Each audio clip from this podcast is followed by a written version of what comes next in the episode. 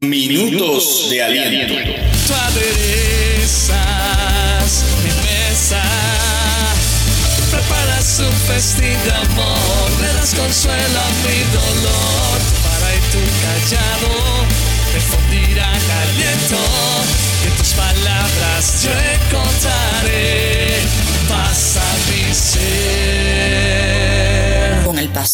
Oscander Rodríguez Frometa. Hola amigo, hermano, familia, qué gusto poder saludarte en este día y compartir contigo unos minutos de aliento.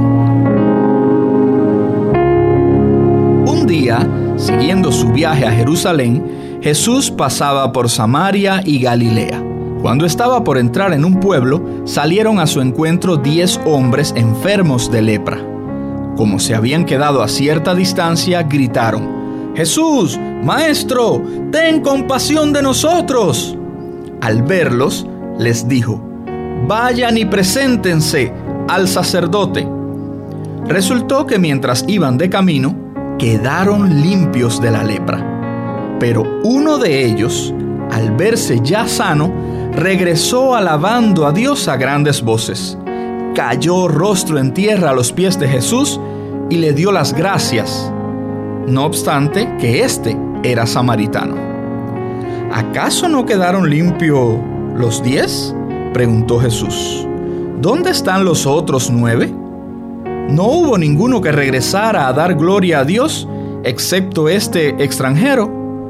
Levántate y vete, le dijo al hombre, tu fe te ha sanado.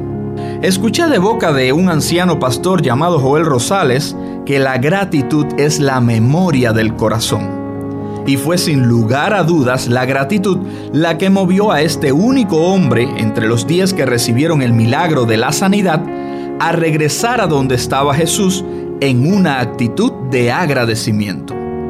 El propio Jesús destaca en el relato que el hombre era alguien que pertenecía a un grupo social con el cual los judíos no tenían las mejores relaciones. Sin embargo, es encomiable su actitud, pues regresó a donde estaba Jesús con un corazón agradecido. Minutos de aliento. Tremendo ejemplo el que nos dio. Cuando la proporción fue de nueve que olvidaron agradecer y solo él reconoció que sin la intervención de Jesús en su vida, la condición deplorable en la que se encontraba nunca iba a cambiar. En el tiempo que transcurrió este relato, la lepra era una enfermedad incurable y parte de su tratamiento era la separación del entorno social a todo al que la padeciera, para evitar el contagio. Aunque alguien se recuperara, los sacerdotes debían examinarlo y declarar sano al leproso.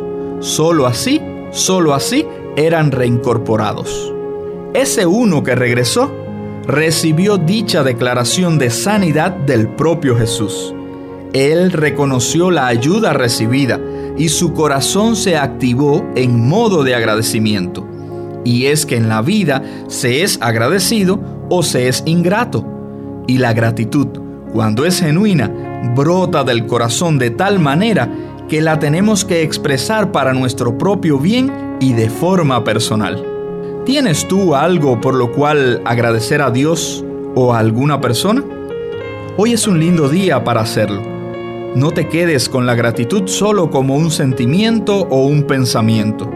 Transfórmala en palabras y acciones. Agradece, no importa cuánto tiempo haya pasado. Si viene a tu mente hoy algo por lo cual agradecer o alguien a quien no hayas agradecido nunca, nunca es tarde para hacerlo. Sea agradecido. Te invito a orar. Gracias Dios por este día. Gracias por el privilegio de ser tus hijos. Ayúdame a ser agradecido, a reconocer cuando recibo una ayuda, por muy pequeña que sea, que de mi corazón brote gratitud siempre. En el nombre de Jesús, amén. Te saludó y habló el pastor Oscar Rodríguez Frometa desde la Iglesia Hispana en Georgetown, Guyana ubicada en el lote número 66 de las calles Bricktown and Brumel Place. Los domingos a las 3, allí nos podemos ver.